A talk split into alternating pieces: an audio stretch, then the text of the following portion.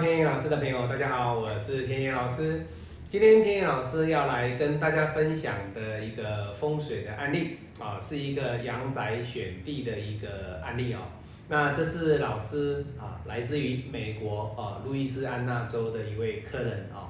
那他之前有给天野老师啊批过八字啊，看过房子哦。那因为他本身的位阶比较高，所以他是在美国做生意。那在做生意的过程当中啊，那当然有资金，天意老师都建议他先买房，啊，那自产，哦，那他今天呢，他这个物业呢，啊，是在美国路易斯安那州，哦，那在什么样的地点，天意老师就不方便透露，哦，那我要以今天的一个案例呢，来跟各位分享的就是两个观念，哦，第一个观念，很多人会说，老师。土地就选就好啦，你选择一块地，直接就去盖就好啦，为什么还要再选一个方位？为什么还要再去选一个位置？哦，直接土地就盖就好了，因为那个土地本身就没有气嘛。那没有气的话，它还没有盖起来，你怎么知道这个房子好与坏、吉与凶？各位，这个观念是不对的哦。那为什么我们会这样子的来跟各位做分享阳宅的一个风水的案例？是因为今天。这位张先生，他在美国哦，各位都知道，美国如果说是比较户外的一个土地呢，它基本上哦，那以今天各位看到这个案例来讲，你看他今天这样子这个这些相片哦，各位你看他这样的房子，你觉得它值多少钱？台币四百五十万，哦，各位便宜的哦，土地那么大，四百五十万，风景又很漂亮哦，还有一个游泳池，各位。便宜对不对？那他有赚到这笔钱，那他就是自产。那他要的是什么？他要的是透过天意老师的专业来帮他看他这一间房子是不是值得投资，是不是值得去购买。哦，所以以各位现在看到它的一个外部的一个空间跟内部的空间，各位知道这是一个哦中古屋哦。那当然你会说老师中古屋。到底住的好不好也不知道啊。那有些老师说，哎，中古屋你也不晓得它的之前的屋主到底是吉与凶啊。那我们怎么去评估它？各位，在美国的一个环境的情况之下，他们的民俗习惯以及他们的一个国家的一个风情啊，他们的习俗，还有他们的一个生活的习惯。他们不会去在乎说，我今天买房子，我要注意哦，前面的这个客人到底是吉或凶哦，他有没有赚钱，或者是说他今天是法拍，各位比较不会去考虑这个哦。这是在中国人的传统里面，他比较会考虑说，哦，前面的屋主他到底是因为哦生意不好要卖房子哦，或者是说他生意越做越好要小房子换大房子。好，那当然你说。这个房子的一个位置点，我们今天要来看的是什么？是它的一个外部的形架。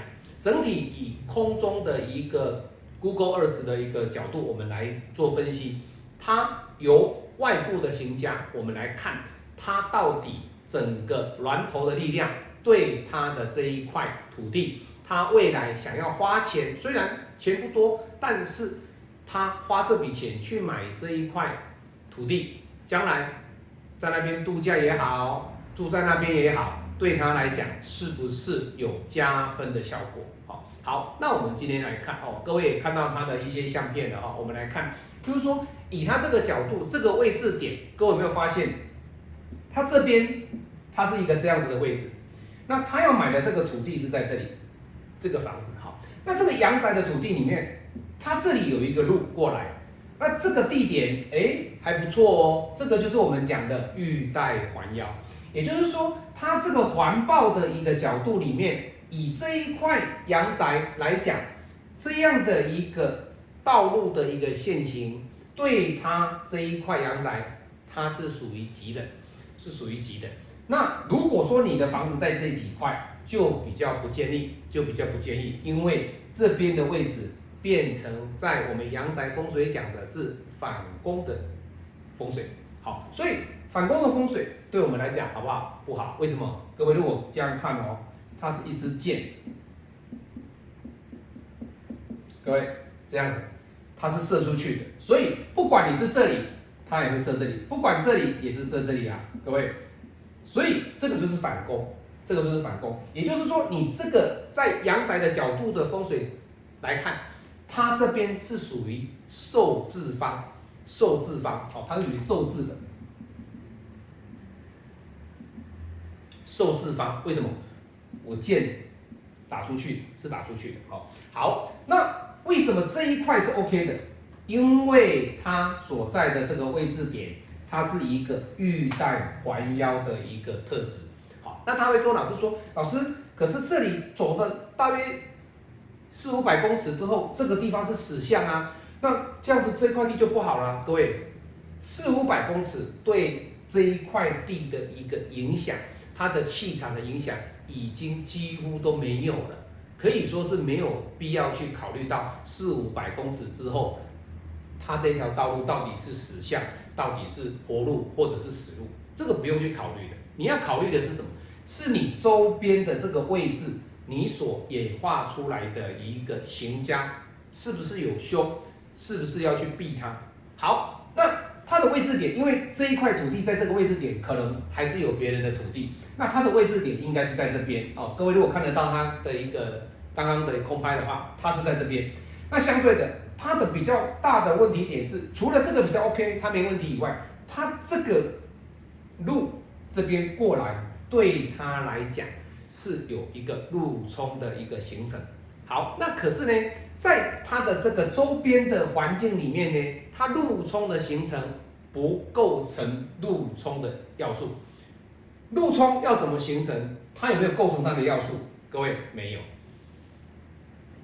那你会说，老师，这个不是路冲吗？为什么没有构成它的要素？各位，这个就是在风水教学里面它的一个路冲构成要素的一个高阶的论法，所以。你不要以为说，哎呀，老师，这里有一条路过来，那住在这里的人，住在这里的人，基本上这两栋的房子都不好，不是？那也有人说，老师，那我这边种树啊，因为它这边的空间很大嘛，有游泳池，哦，非常大的空间，腹地很宽广，那我这边种一排树，可不可以挡住我的路冲？其实你要看它有没有形成路冲，如果今天它没有形成路冲，你种树与否，其实意义不大。当然，如果这个路冲它有一股气流冲进来，你的这个阳宅，或者是说你所面对出去的是一个路冲的一个格局，那当然这个格局对你来讲，风水它不是一天两天的事哦，它也不是一年两年的事，长时间下来之后，居住在这里的人受到路冲的影响，它所造成的身体上的伤害、家庭上的和乐，以及他本身子女之间的关系的疏远。就会慢慢慢慢的产生，所以这个路冲它如果不构成这个要素的话，那你为什么要去种这个树？当然，你种这个树有你的有你的道理，因为每个人都说路冲就是要种树啊，或者是把它挡起来，就是这个道理。因为你们看到的一些风水的影片，就是告诉你路冲就是拿石头打嘛，哦，石敢当嘛，对不对？哦，不然就是要种树嘛，好，不然就是要竹高嘛，各位。完全不对，哦，你要看路冲的定义有没有形成。那它目前它的路冲的定义是形成要素不够，也就是说它形成的这个路冲的要素还没有构成。既然路冲的要素它构成的条件没有的情况之下，你要种树与否，其实天意老师都不会去给他任何的一个意见，因为今天。这么高位阶的客人在美国做生意哦，各位你要知道，能够在美国做生意的的一些人哦，他们不是没有三两三哦，不敢上梁山。这样的有能力的人，他们会选择天意老师，他们就是要真正的去了解路冲的定义是什么。我有跟他分析，他说老师你讲的是对的，他没有构成路冲的条件，你何来害怕这个路冲？当然，如果这个路冲它有构成的。那你在选地的过程当中，你就不可以说啊，老师，我只选吉，因为这是玉大环腰，所以这块地是好的。可是你不要忘记哦，我们在行家的风水里面，峦头的力量决定于李家的力量，它是大于李家的力量。在这样的阳宅的风水的选定当中，如果这个路冲的条件是构成的，也就是它已经构成了行家的凶。你行家的凶再好，你离家再好，你行家里面的一个路冲就足以把你全部打破。你看我的行家不错啊，玉带环腰啊，我的李家的格局也做得不错啊。但是你不要忽略了，你有一个凶，那就是路冲。那这个路冲构成之后，你的玉带环腰，你的李家的条件再怎么好，天野老师还是建议你选择其他的阳宅。为什么？因为这个物件又不是只有全世界只有这间，还有很多啊。你看美国在出售在 sales 的这个这个这个房子，在 sale 的房子很多很多，你不一定要选择这间啊。况且况且，路易斯安那州这么多的房子，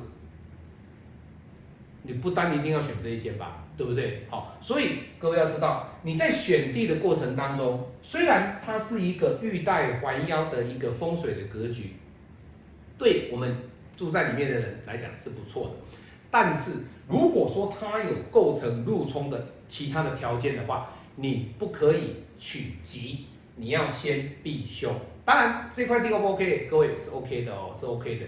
你在空拍的角度觉得说，老师它是个入冲，可是实际上它所构成的条件，我们用 Google Earth 来看的话，啊，整个角度来看，其实它没有构成入冲的一个条件。所以这个房子说实在的哦。一万五千块美金，各位十五万哦，十五万美金哦，各位四百多万哦，十五万美金可不可以投资？各位可以啦，可以啦哈。那天意老师也想投资啊，可是太远了哈，我没有办法去管理到那边。所以各位，美国的房子是不错哦，当然啦，你要能够融入他们的社会，你要能够了解他们的一个民族的一个习性哈，他国家的一个人民的习性，你就能够在那个环境哎过得很快乐哈。那当然啦。天意老师比较喜欢台湾，哈，在台湾生活，哈，或者是有机会到中国大陆，因为一样都是中国人，我们都是黄种人，在语言上啊，生活习惯上啊，都很符合，哈，那所以选地要注意哦，不要以为说老师啊，哎呀，这个是玉带环腰，这个路冲没关系，我们只要是多种几棵树，把它挡住之后就可以了，那这个玉带环腰很棒，各位不是这样子讲，哈，那。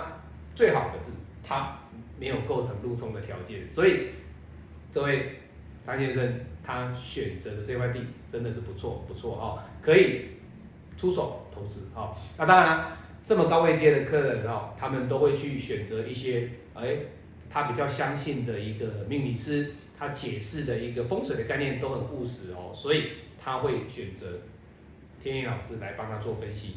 分析完之后，那就出手，他就是出手了哈。因为毕竟这个不是一笔小数目，出手的过程当中，他都要考虑很清楚。那唯一其中一个条件是什么？